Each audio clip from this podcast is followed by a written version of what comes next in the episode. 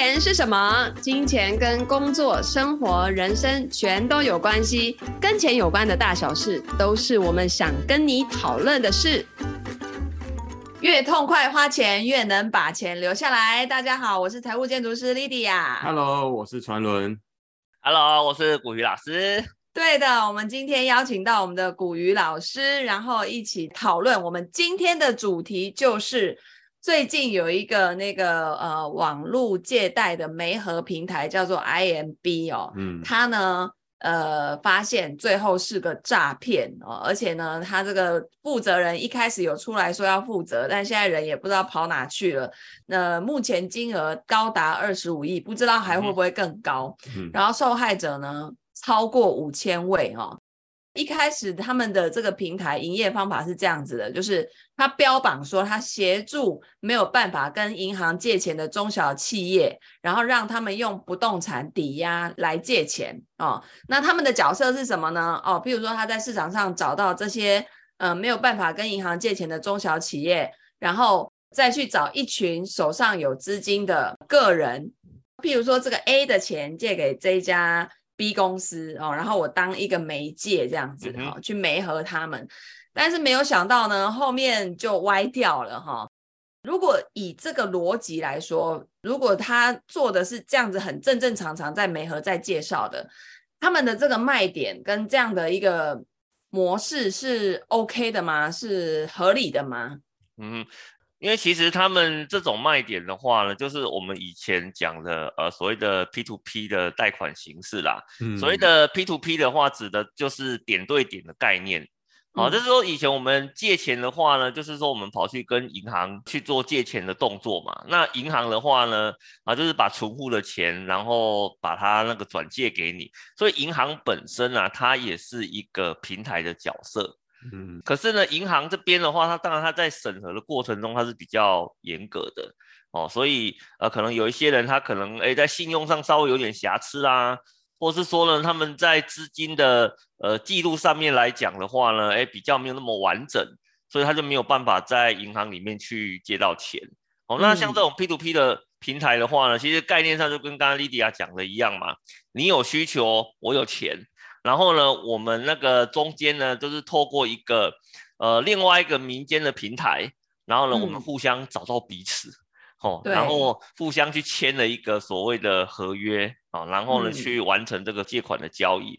所以呢，其实我觉得 P to P 本身啊，它在概念上的话呢，它是补足了呃银行它本身的一个缺口。因为古老师现在这样讲，我突然想到以前我在。当营业员的时候啊，有一个客户，他专门就在做这种事情的。嗯、然后他那时候说，他那个叫做二胎，他就是去找手上有房地产，啊、可是譬如说那个人他可能是在夜市摆摊，他没有固定的薪水会汇到他的银行的那种记录，所以导致说这样的人在银行借不到钱。可是他手上明明就有房子，而且房贷也一点点而已。老实说，那个房子本身是还有空间再把那个钱贷出来周转的。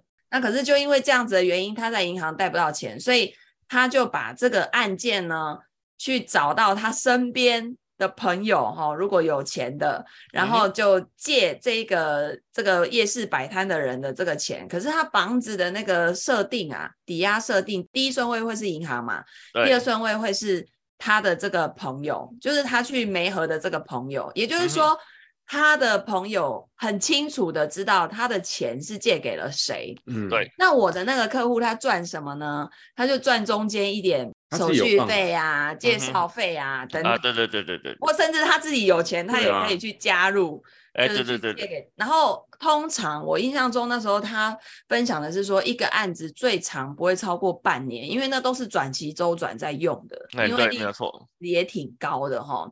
那他也有遇到那种。真的就是对方还不出钱来，后来他们就帮他把房子用还不错的价格在市场上卖掉，然后还完银行还完他们这些人的钱之后，那个对方还有多的钱可以拿回去这样子。所以我当时就觉得，哎，他其实 某种程度上也是在解决一些金融体系没办法解决的问题嘛。那如果以他这样的形式，他这样一个一个案子做，其实也很单纯。但如果说，哎、欸，他的生意越来越好，哦，通常这种东西就是大家会一传十，十传百。对。然后呢，那个案件找上门的越来越多，然后手边的朋友听到说，哎、欸，这个好像还不错哦，报酬率还不错啊，什么，我这边也有一点钱呐，吼啊，你帮我去找这个案子啊，什么什么，哎、欸，他可能莫名其妙，他就变成一个平台了。那这个时候，就等于说成败就完全在这个人手上了，对不对？对，没有错。因为呢，你一旦成立平台之后啊，跟你一个人在做的概念不太一样啊。比如说你刚刚那个朋友的一个角色来讲的话呢，他就是有钱有闲，刚好遇到了，哎，我就帮你做个媒合，然后赚点小钱这样子。对。可是呢，一旦你变成平台之后啊。你的案子很多，然后需求很多，那你可能就要去成立公司啊，要去找人啊，要去养一些呃员工啊。那其实这个时候就不是你一个人保全家宝的概念了。你这个时候的话，变成说你一定要以盈利为考量，不然的话你没有办法去养得起你下面的啊一个员工嘛。所以我常会讲说，有些概念呢，在一个人的时候。可能都是对的，是良善的。可是呢，当一大堆人进来，或者说他成立成一家公司，他开始有了一些额外的一些责任要扛的时候啊，诶，这个东西有可能后面啊会开始慢慢的有一些呃变形的现象了。因为毕竟像二胎房贷这种东西啊，它的利率还蛮高的。你如果说你本身的金流真的是没有问题，但是你只是刚好在一个很短的时间内钱拿不出来。那你透过这种方式啊，赶快拿到一笔钱，先解决你的危机。我下一笔钱进来，我立刻还给你。我觉得这个周转的模式是 OK 的啦啊，因为你急用本来就是要付代价嘛。对。可是呢，你如果 这个时间拉得很长，或者说你后面的钱根本没有办法去支付的时候啊，诶，其实这个你要付出的代价，我就觉得我非常的高。因为我们在看这种所谓的 P to P 的网贷啊。其实很多都会濒临到一个所谓的高利息的上限，因为台湾是有规范的。台湾的规范的话，高利罪的话，就是你如果超过二十个 percent，他就认为呢你犯了高利罪的这一块。那你平台的话，你可能没有办法在上面放这么高的一个利在那个地方嘛，所以呢，变成是说我要去养人，然后呢，我要去兼顾投资人的一个收益。那我的利息如果又收得不够高，那你这样子中间一来一回的话，可能你的平台就撑不住啦。所以有时候我们在看这种 P to P 的网贷啊，通常都是这个样子，一开始是正常，后来就循环跑走了。对对对对对，还有一种就是，因为我记得这个 IMB 这个平台其实蛮多年的啊、哦，照理说哈、哦嗯，如果他一开始就是诈骗的话，通常两年内会爆掉。嗯那他其实已经超过两年了哦，对，没有错。也就是说，其实一开始他搞不好是有认认真真在真的在媒合案件的，但是据说就不知道在哪一年之后，有可能是公司自己的投资或是资金管理不当哦，嗯哼，然后就开始出现说，哎，这个案件都是假的，或是他一个案件卖了 N 次，啊、卖了好多次给很多人。等于他超收了很多资金，那超收了这些资金到底都去哪了呢？嗯，然后甚至到最后百分之九十五的案子都是假的，所以我觉得这个就是很考验一个平台，因为它毕竟没有一个真真正正的监管机构可以去监督他们说、嗯、啊，你有没有认认真真在放款，真认认真真在做媒合这样、嗯？对，所以嗯，我自己是觉得。一开始都很良善的东西，只要人一多，规模一大，嗯、人性开始受到金钱的考验的时候，嗯、很容易就歪掉了。对，没有错。而且，呃，我们之前有听到一个很有趣的八卦哦，就是其实呢，那个 IMB 它原本在呃经营的过程的前期呀，哦，都是正正当当在经营的。嗯、可是呢，转类点的话呢，出现在二零一九年，诶，那时候虚拟货币的交易所不是起来了吗？所以呢，这个 IMB 这间公司，它还有一个母公司，好，然后呢，这个母公司的话，他们也去成立了一个跟虚拟货币交易相关的这种，呃，不知道是像借贷平台还是那个投资平台。可是呢，他在虚拟货币的投资的这一块啊，跑得不太顺，资金都烧光了，然后这时候就需要有钱去补，呃，虚拟货币的这一块。所以呢，他就等同是说我债权收到的钱的话呢，全部都往那个地方去做挪动，好，所以导致说现在两边看起来应该是都挂了。对，而且你看哈，去年其实景气也不太好，那搞不好很多人想要赎回自己的投资嘛。对，没有错。那你看他如果说二零一九年就开始作假的话，他收进来的这些钱，其实慢慢的每年还八趴的利息，你看一百万每年只要还八万，对不对？等于他有八年的时间才要还本，对不对？对啊，对啊，对啊。嗯，那你看他一定是到后来呢，收的钱人家要赎回。他给不出本金，或是可能只能给个百分之三十五十回去。对对对。然后他收进来新的钱已经不够付给前面那些人的利息，阿姨的一次给他全部放给他倒了啦。对，没有错啊，因为其实你的利息还蛮高的嘛。我们在 IMB 这个平台上面的话，嗯、我有去看了一下它里面的案子吼，它的案子的话呢，它给出来的利息啊，大概接近十一到十三个 percent。哎，嗯、这个是。参加这个案子的人，他可以拿到十一到十三个 percent 哎，那其实就代表是说，那你如果是平台去接这个案子回来的话，那你跟债权人本身去谈，你如果没有超过个十五趴到二十趴的话，那请问你这个平台要怎么获利？对，那所以你看了，如果像在二零二二年啊、二零二一年这段时间啊，那个整个景气它是有一点萧条，而且很多人他是失业的一个状况。那其实他的选择，他就不一定会借钱了嘛。我干嘛借？我要付那么高的利息，我根本就付不出来。我可能直接啊，就把原本要抵押的这个房地产，干脆就拿去卖了，换钱会比较快一点嘛。对，还有就是有投资这个平台的人，他可能刚好景气不好，自己也要用钱，他要赎回。对对。所以一一档投资，像以前那个基金经理人，他们账上为什么都要保留一些现金，就是给人家赎回用的嘛。啊，你看，像他们这种，如果钱都全部拿去填另外那个坑，那人家要赎回的时候，哪有钱给人家赎回？根本就没有啊。后来就爆掉了。但我觉得他们比较恶劣的就是，其实搞不好这个情况以今年来说，已经确定就是完蛋了。可是他们到四月初都还在招募，都还在收新的钱。那个诈骗的话，嗯、最恐怖的都是倒掉钱的那一个月是。狂收资金的时候啊，你忘记了吗？啊，啊，你看像那个以前有一些什么健身房啦，或是一些收美容护肤的啊，啊，对对对，他们不是快要倒掉前一个月的话，都会大卖这样子，大特价啦，大卖啦，都赶快收一堆钱进来啊，割最后一波就对了。哎，对对对，就是割最后一波的一个概念嘛。哇，所以其实我这辈子哦，就遇过一次。我其实后来觉得那个应该是吸金吧。我记得我那时候才刚出社会打工，一个月也赚不了多少钱。就是他说预缴电话费，然后他预缴就要预缴三万六，可是我好像可以连打三年的电话费不用钱，然后还额外多很多福利就对了。可是我好像电话费才打了不到半年。它就消失了、欸，哎，哎，等于我前面那个预缴的那些东西全部都用不到了。那你就跟我以前遇到那个卖那个旅游的诈骗不是一样吗？它是一个旅行社，嗯、然后你就付五十万给他之后的话呢，你就可以跟他讲说你想要去哪里玩，然后走什么行程，然后呢，嗯、你你的机票钱啊、住房钱啊那些全部啊。你都不需要再付了，你只要说你一年打算出去几次，他那边帮你做安排，你只要付第一次的五十万就好了，就是纯粹买一个会员终身旅游的会员的概念啊，就是说我一口气钱给你，然后呢，我接下来这些年我要出国，只要你没倒，我要出去的话，你就要帮我安排这样子，然后他就会跟你讲说啊，你只要一年的话出国个二十天，连续出去个三年四年的话，你的钱基本上就收回来了。哦，然后你就会想说，哎，好像不错呢。虽然我偶尔才出去一次而已，但是呢，嗯、我先把额度先买下来，那以后我想要什么时候出去都可以。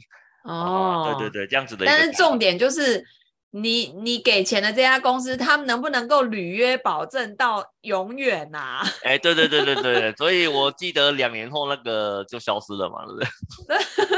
对啊，所以我觉得这种什么终身会员呐、啊，一辈子永久可以用的那个都不用相信呐、啊。现在哪些公司可以这样开一辈子的？很少吧，对不对？哎，有有，我我以前有在网络上看到一个案例哦，就是美国有一家航空公司啊，他曾经有推出过一个超级 special 的方案哦，就是呢，他卖一个终身商务舱的方案，他也是一样啊，你一口气缴一大笔钱给他。你以后只要买他们家的飞机票，直接升等商务舱，不管你去任何地方，都给你升等商务舱。那结果呢，就有一个企业家，他就去算了一下，他就说：“哎，我一年呢、啊，三百六十五天，至少有接近一百天都在飞机上飞来飞去。嗯、哎，安娜，如果这样子的话，那我现在付一大笔钱给你，然后呢，我一年做依照他现在的频率的话，他只要连续做大概两年以上。”然后他就可以配回来，回本了。对，然后你知道他做了几年吗？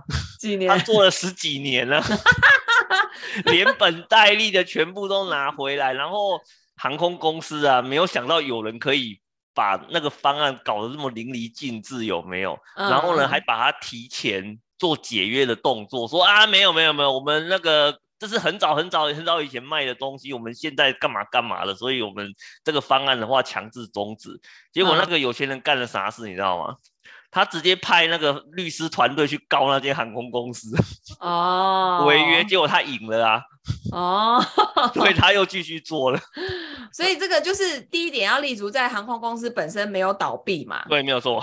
对，我觉得这个有点像是买那家航空公司的债券的感觉哈，就借钱给你，我先押一笔钱给你，你给我好好营运，然后我每次做你就要给我升等这样子。哎，对对对对对，就类似这种概念。只是只是没有想到最后就是居然客户会。赚更多回来，哎，对，没有错。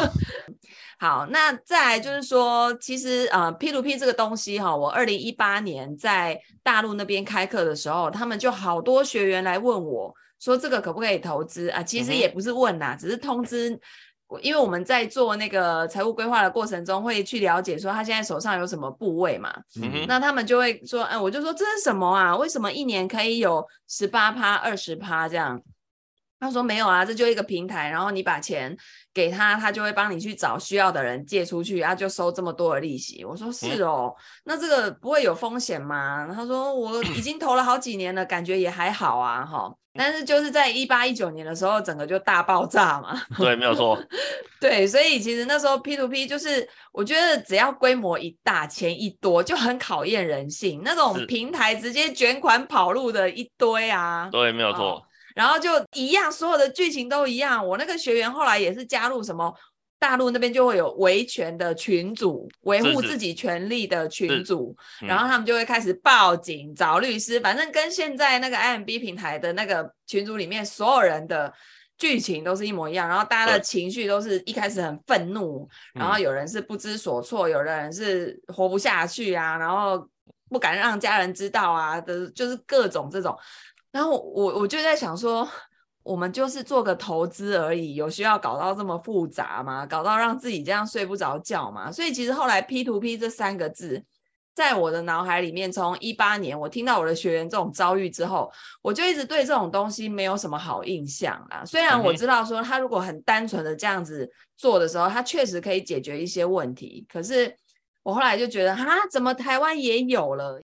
诶，我想说，诶，奇怪。我们台湾不是都会领先大陆吗？结果没有，这是 P to P 是大陆先爆了之后，我才开始看到我台湾这边的学员有人在投这种类似的东西。我就跟他们说，其实这个最大的风险就是平台本身，他到底拿了我们的钱去干嘛？然后这上面有没有其他的监管机构可以来监督他们有没有认认真真在做？这个大家都是一个问号嘛。对，那你看现在开始有这样子的事件出来了，我就觉得，诶。台湾现在其实还是有一些合法的 P to B 的机构嘛，对不对？哦，那到底怎么去判断我投的东西是真的还是假的啊？其实我们会去思考一个问题哈，你现在看到了合法不一定是合法，知道为什么吗？其实金管会这一次有针对这个事件，他出来讲，因为很多人想说这个是金管会要出来管的事情呢，结果那个金管会他出来跟你讲了什么？说啊，他没有收你的钱，对吧？嗯，对，因为你跟平台本身的话，它是一个转借贷的一个角色，所以呢，你的钱呢，哎，在他们的这个认定里面的话呢，他没有去收受你的存款，啊哈啊，对吧？所以呢，这件事情呢也不归银行法管，好、哦，所以呢，这个就不在所谓的金管会监管的范围里面。好，所以呢，你看他直接就移到剪掉啊、警察的方向去了嘛。嗯、所以其实你会发现一件事情哦，如果按照金管会的一个讲法，你现在台面上的这个所谓的合法，指的到底是什么？是指说它是合法的公司，还是说呢，它的这个里面所有的这个行为呢，都是在法规的规范下去作业？其实我认为哦。他们现在的合法指的是它是合法公司，就这样子而已。哎，啊，我们讲一个比较实务一点的问题哦，IMB 这间公司也是合法的哦。对啊，哦，但是他没有说他的业务合不合法哦，他只说他是合法公司。所以其实你看现在啊，网络上还有很多其他的一个平台嘛，比如说像什么乡民贷啦，什么 Pick 啦，这一些。呃，什么？还有台湾资金交易所啊？对啊，像这一些公司来讲的话，有没有？哦，他们也都是合法机构，没有错啊。但是我说，它合法的内容是什么？嗯、是行为合法，还是呢？公司设立合法？嗯我跟你讲啊，公司设立合法超容易的啦，你五万块拿出来，会计师那边注册一下就有了啦。每个都是合法公司，只要他有统编的，他一定都是合法公司。但是呢，合法公司干不合法的事情，那其实就是类似这样子的一个概念啦。所以我会跟呃投资朋友讲说，你不要听到合法两个字就以为没有问题啊，呃，其实不是这个样子的啊。比如说，你看像这一次。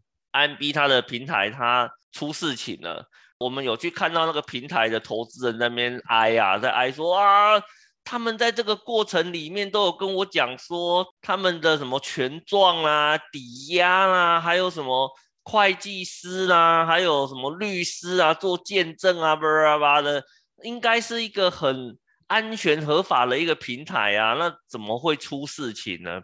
其实呢，在这个过程里面啊。他有两个东西，他根本就没有注意到。首先，第一个的话是你的那个所有权状合法的，可是呢，他把你的权利放在哪个地方，这是另外一个问题。因为哦，我们在权状上面有所谓的他项权利书嘛，嗯，那他项权利书里面就可以看到啊，到底呢，他的抵押权的数位哦是在什么地方？你说有权状，啊妈，你要权状，我也可以修给你看啊，对不对？那怎么样？对不对？但是权状的重点的话呢，有两个。第一个，你是第几个顺位？嗯，哦，然后第二个，你的这个标的物本身值多少钱？如果出事，你可以拿回多少？啊，比如说这个房子是一千万，哦，然后呢，它第一顺位的部分的话呢，它抵押了八百万，哦，然后呢，你现在你再去做了第二顺位的抵押，你说呢？我今天房子本身值一千万，我跟你讲啊，会这样子想的人，哦，被骗真的是活该，你知道吗？你你知道为什么？你你已经是第二顺位了嘛？好，比如说抵押一千万，我真的一千万卖掉了，不好意思啊，第一顺位先拿走八百万啦。嗯，所以呢，你真的能拿多少？你真的能拿的只有两百万。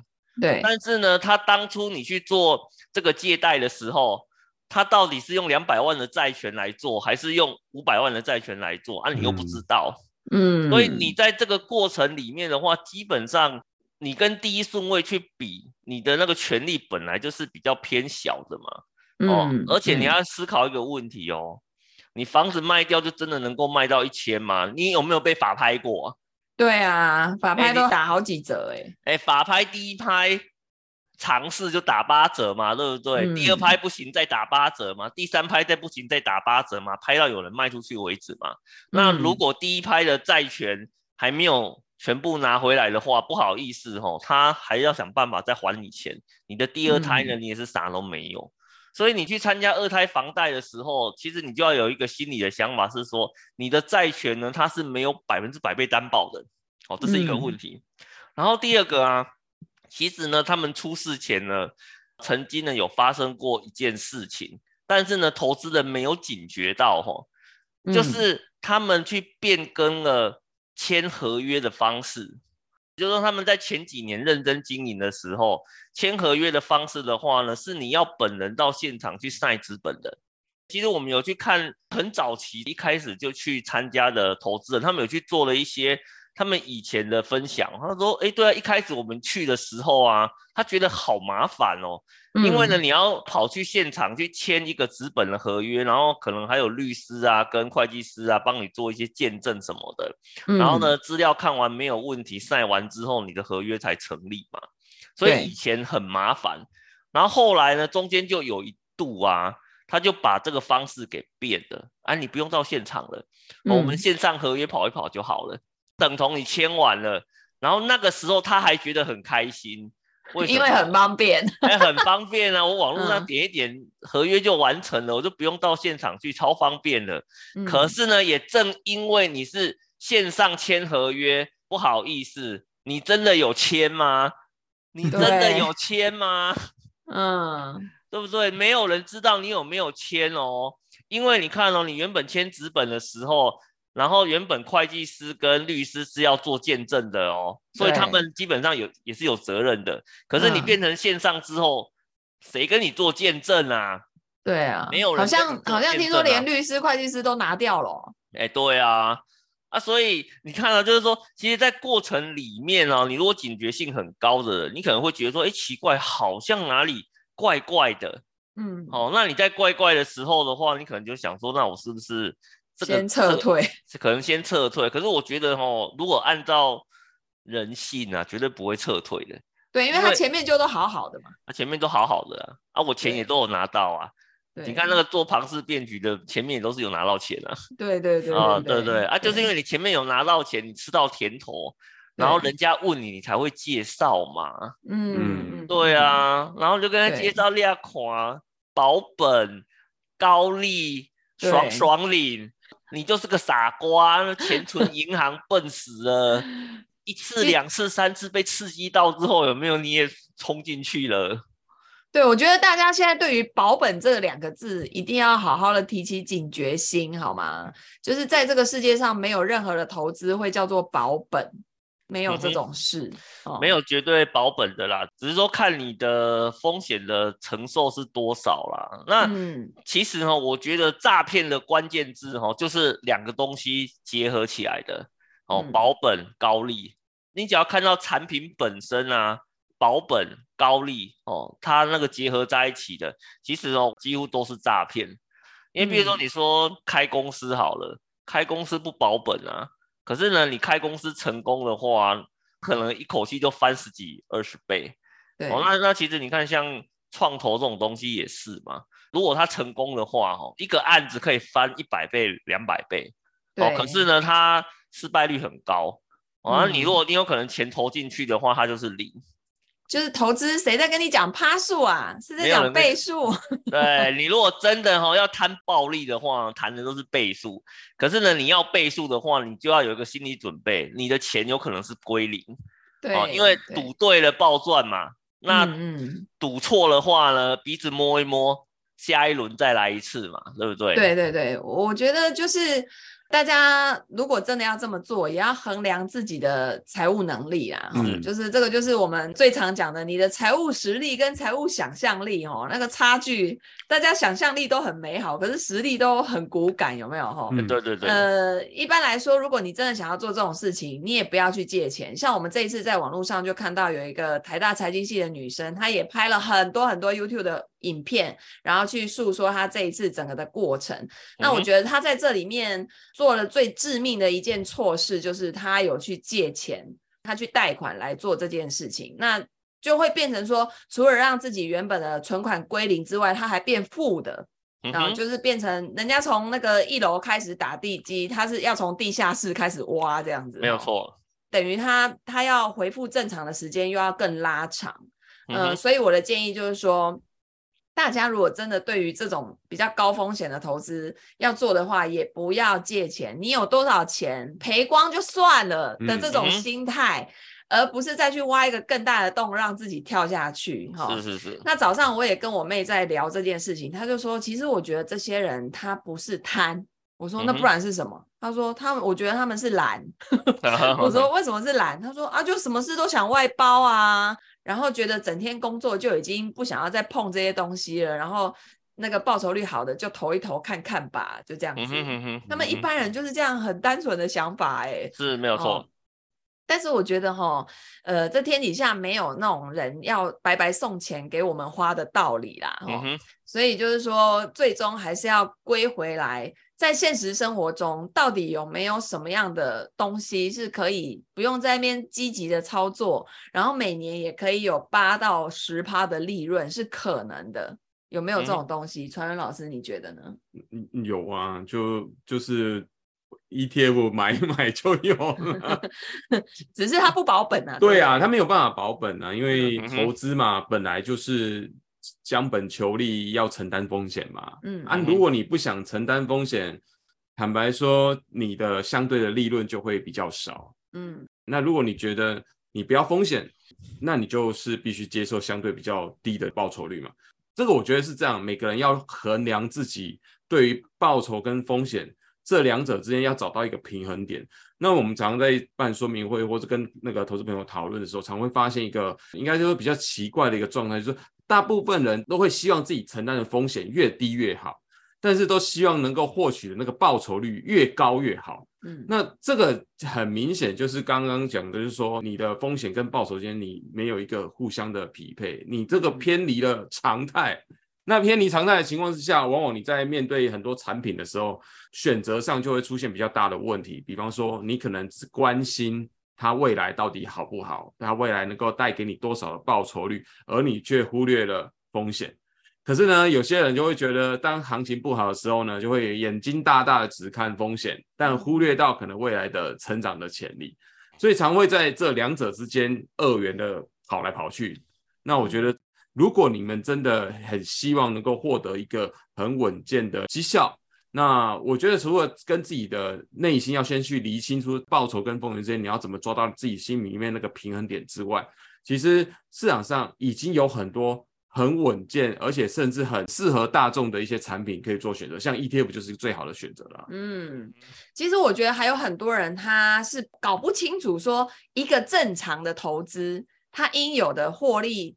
应该要长什么样子？就像我妹早上在跟我说：“哎、欸，我朋友最近投了一个什么三十万，每个月可以拿六千呢。”然后我就一算，每个月六千，一年不就七万二？这回推回去，本金、嗯、年化报酬率二十四趴，哎，嗯，现在到底做什么投资可以有二十四趴？然后我妹就说：“啊，没有。”她就说什么转海外投资。我说：“哦，通常都是这样啦，讲海外有一个很厉害的操盘手啊，啊，操什么外汇、期货、选择权啊。”哦，什么避险基金啊，啊，不然就是什么数字货币、虚拟货币啊，等等这些，反正讲到让你都听不懂就对了啦。所以我觉得大家还是要透过学习来搞清楚，说一个正常的投资，比如说股票，它每年的报酬率的区间大概在什么样的情况下，而且还是有行情好坏之分哦。然后那个债券，它的报酬率区间，像我们最近刚上完那个资产配置。的课程嘛，那我们的那个债券就会有，比如说长天期的债啊，它的报酬率大概是多少？短天期的大概是多少哦？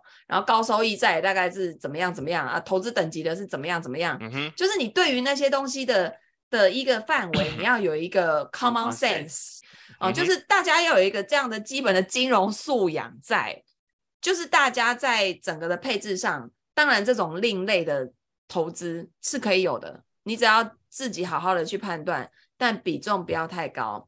那你比重大的部分要放在什么？合法合规，政府有核备过的，真的出了事情的，至少还会有个法规来规范它的，还会有人帮你撑腰的，帮你去追的，哈，这种、嗯、这些东西已经很多了，没有必要再去多那些没有人管的东西，然后买来让自己心惊胆跳嘛，对，啊、对不对？嗯哼，我们今天讲的比较实际一点的。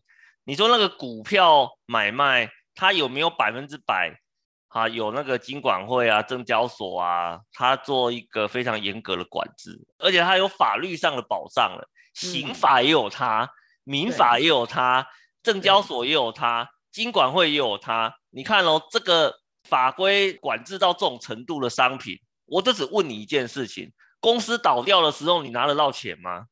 拿不到啊，不是一堆人买了股票变壁纸的。对，你看哦，公司诈骗发行股票的上市公司出事情的时候倒掉，这么多的一个监管，你也不一定拿得到钱。那你怎么会去期待那种低度监管的，你却能够把钱给拿回来？其实这种东西哦，一点 common sense 都没有哦。而且刚刚其实莉迪亚那边讲的没有错哦。我们今天常常在讲说啊，你要先对报酬率有基本的认识，你才不会被骗。你像刚刚讲那个二十四趴，那个真的是扯了。为什么？你看哦，像股神啊，嗯，巴菲特啊，对，他的报酬率很烂，你知道吗？我跟你讲，真的很烂，你要跟。跟这些二十四趴比起来哦，真的是烂透了。他的 每年的年化报酬率大概才十五趴而已，嗯，十五趴的当股神，对，那是很好笑，你知道吗？那台湾都是翻倍的。你看台湾真的是很棒，你知道吗？你看做这种啊，放高息的，少说也二十五趴、二十趴，对，台湾真的是个有钱人的天堂，你知道吗？麦刚刚公上面股神啊。好不好？债券之神啊，也可以来一下，啊，对不对？海外投资之神也有啊，还有一堆有的没有的少年股神啊。但是你有没有发现一件事情？经过一段时间之后，这些神全部都不见了，只剩下那个十五趴了，还站在那边。对，你会不会觉得这种事情好像怪怪的？哎，奇怪了，人家十五趴就可以当神了，那为什么我们这边的话呢？一堆二十趴、三十趴，你去做投资，你却不觉得哪里怪怪的？对啊，就普罗大众对于这种报酬率正常该有多少都没有一个基本的认识，所以很容易就被骗。像我我妹就说，我朋友还隐约的暗示我要不要一起来投资。对，然后有介绍费吧？我不知道。然后我妹就说，这个我一点兴趣都没有，那听起来就很像资金盘呐、啊，反正资金盘的套路就那样子嘛。对对对，对没有错，资金盘就是想办法把你的钱先给骗进去。再说啊，然后对他前面可能好一点的付你个几个月的利息，后面本就没有了。嗯、对啊，啊要玩不是不行啊，反正这种盘都是抓交替嘛。对对对，抓交替。资金盘的以前我们都有算过啊，对不对？你如果真的一开始进去，然后你觉得可以撑一年半以上的话，可以就是领到十八个月以上的话，没有，哎，你真的是可以在资金盘里面赚到钱的哦。对。可是呢，你如果是后期进去的话，不好意思啊，大概就倒了嘛。其实像你刚刚讲那个台大那个女生啊，其实她是不是真的台大了，我不知道啦。但是我觉得他在心态上有有一点非常的不好哦，嗯，就是呢，你根本把老师讲的话呢，不知道哦，听到哪里去了。其实他自己有讲哦，他也知道这个东西是个资金盘，但是他还是选择参加了，而且还借钱参加，嗯，这个真的是一个非常错误的一个示范哦。我如果是你老师哦。妈下西下井啊！丢人现眼，怎么会教出这种学生啊？莫名其妙。他其实呢，他一开始的心态呢，他就是想要去赌，他不是最后一个人，嗯、哦，所以他去选择了加入。而且呢，我们在这种诈骗的过程里面啊，我觉得有一件事情很好笑，你知道吗？嗯、会被骗的人会一直被骗。以前我我们有去参加过一些，比如说被诈骗的人那些群组啊。嗯，哎、欸，我有参加过好几个去看过，然后呢，我发现里面会有一个很有趣的现象。嗯、通常呢，有些人不是只被骗这一次而已，他之前参加其他的也被骗。对，你看，像之前有贵妇奈奈、王派红，有没有？对，就那种房房地产老师，反正这种诈骗从以前听到现在好多好多了，对，都已经数不清了。而且重点是。他可能呢，这些诈骗他都有参与过，你知道吗？这真的是一件很厉害的事情。我我跟你讲，其实我很难想象哦，奇怪了，这个有些东西看起来就是诈骗，为什么你还会参加？而且更重要的是，你在这一次爆掉之后，你竟然想找下一个诈骗来把你以前被骗的钱给赚回来，然后这个就一件很奇妙的事情。所以我觉得他们在很多时候的话，就是就是他的财经的那种概念是很薄弱的。对哦，然后他分不清楚诈骗跟正常的投资应该长成什么样子，他只是单纯的觉得他的运气不好，所以呢，他就要去再参加下一个，把它给博回来。我觉得这个观念上哦，真的是有一些问题啦。嗯，还有这一群人，他们普遍有一个现象，就是急着想要证明自己，对，没有错，好像可以成功，或是有一点什么表现。因为我看到那个台大财经那个女生，她说她过去忧郁症好几年，所以一直都没有办法工作嘛，所以可能收入方面也都是断断续续的这样子。嗯、那我就觉得每次哈，只要有这种急着要有收入的人，他们就很容易落入这种情节的原因，是因为他们想要赶快找到一个方法，然后快速的让自己有一个收入，然后可以去让身边的家人看到说啊，我其实是很好的，我我可以那个赚钱养活自己，就透过这个东西来证明他自己的，他想要被看见、被认可嘛。那那就又跳到另外一个坑去，所以我觉得大家就是呃，可以把心态放在钱是要慢慢赚的。哦，就是快速致富这四个字呢，原则上它发生的几率实在是太低了，然后大家也不要对它有错误的期待。哦，就包括你看滚雪球，你在前三年你滚的时候根本一点感觉都没有，你都还感觉不出来我到底这么一直做下去，到底那个意义在哪里？嗯，可是它就会出现在有一个时间有一个拐点，让你很有感觉，但是它前期必须要厚积才能薄发。没有错。哦，那我们大家现在都少掉厚积这个阶段，就想要直接发，哇，那个就会让你受伤很惨重哦。所以我觉得最终还是要回归回来。就像我妹说的，那些人都是懒，他不想要靠自己好好学习每一样金融商品，它到底背后的运作的逻辑模式是什么？哈，所以我们。我们三个哦，就我跟传仁老师还有古雨老师，我们过去呢，从二零一九年开始就举办了 ETF 读书挑战营。嗯、那那个时候呢，就是带着大家读我跟传仁老师写的一本书，叫《八十趴求稳，二十趴求标，低风险的财务法则》。那那一本书的前半段讲的是家庭财务规划的底层逻辑，嗯、那后半段呢，就是讲海外 ETF 的投资的流程决策方式。嗯、哦，那它都是一些很基础的概念。嗯而那个古雨老师呢，刚好也在二零一九年出了呃 ETF 大赢家这本书。那这书里面呢，就是把这个 ETF 的一些底层的逻辑，还有包括零零五零啊，怎么搭配景气灯号的一些操作的方式啊、去教给到大家。那这几年下来呢，大概也有三千位学员哦参加过我们的课程，嗯，然后都大受好评的原因是因为他们真的很少认认真真的把书读完，没有错，他们很多人跟我们讲说，他这辈子唯一读完的财经书就是我们那两本哦。对对对对对，那因为我们的课程设计是这样的，所以呃，我们会在这个以前是二十一天哈，那这一次呢，我跟古雨老师说，我们把天数再缩短一点哦，然后。用两个礼拜的时间，一个礼拜带大家看一本书，然后搭配一场线上 live 的研讨会，哈，就是做一天总结，把那个前面大家读书的问题呀、啊、产生的问题啊，做一次 Q&A 的答疑，然后跟作者要补充的新的东西，因为大家记得哈，呃，我们那本书是二零一八年出的哦、呃，里面有一些资讯也要 update 了哈。那古雨老师的是二零一九年的，也是要 update 了哈，所以我们。在呃五月二十三号呢，又要重启强势归来的我们那个 ETF 的呃读书的这个挑战营哦。那大家可以把它理解为，如果你是要作为一个刚认识 ETF 入门的课程，它是一个很好的开始。那在这两个礼拜呢，我们五月二十三号到六月五号这段期间，我们会做什么事呢？当然就是会把我们那两本书精读完之后，我们每天作者会出。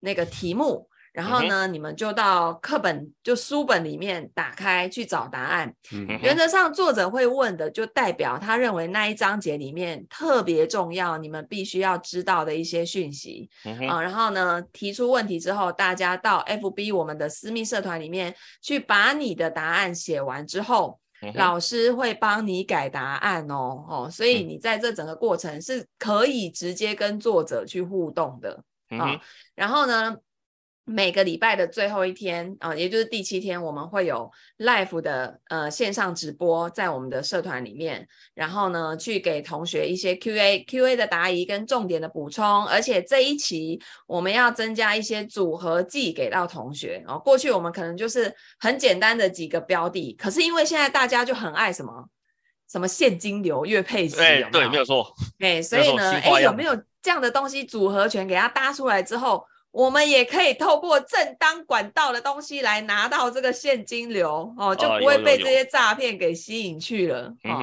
这个是我们在课程里面会教给大家。然后第二个礼拜就读古雨老师的那一本书，哦，所以那个整个十四天哦，短平快的把这个基础的知识学习完毕之后，如果你都有完成任务，我们在六月份还会。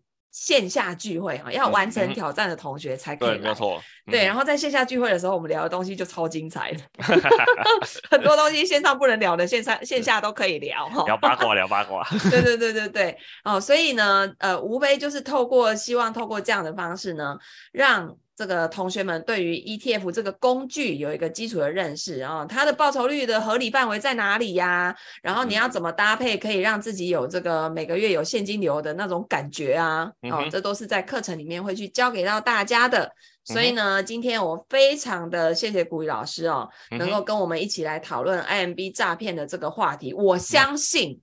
它不会是最后一次，是没有错。我相信以后肯定还会有类似的事件一直推陈出新，但我告诉你们，嗯、套路一定都长那样，对，是很像。对，那我希望同学或是听众朋友们哦，有机会听到这一集的人，我们就让我们这辈子跟那些事情都不要有关联啊、嗯，然后我们自己透过我们自己的学习，好好的厚积你的雪球，之后你才能看到勃发，好吗？嗯最后呢，就欢迎各位听众朋友们，五月二十三号来加入我们的十四天 ETF 入门的挑战营，加上组合技。嗯、那我们三位老师呢，将会在这个十四天里面，把你们该会的一些基础知识，包括自己的财务规划怎么有一个初步的方向出来，都去教给到大家。嗯、OK，嗯 okay 好的，那非常谢谢古雨老师今天的分享，谢谢古雨老师，好，谢谢谢谢谢谢线上的听众朋友啦。OK，那如果你喜欢我们这一集的分享，欢迎按赞、留言、转发给你身边所有还不知道 ETF 入门操作方式的亲朋好友哦。那我们就下次见，拜拜，拜拜。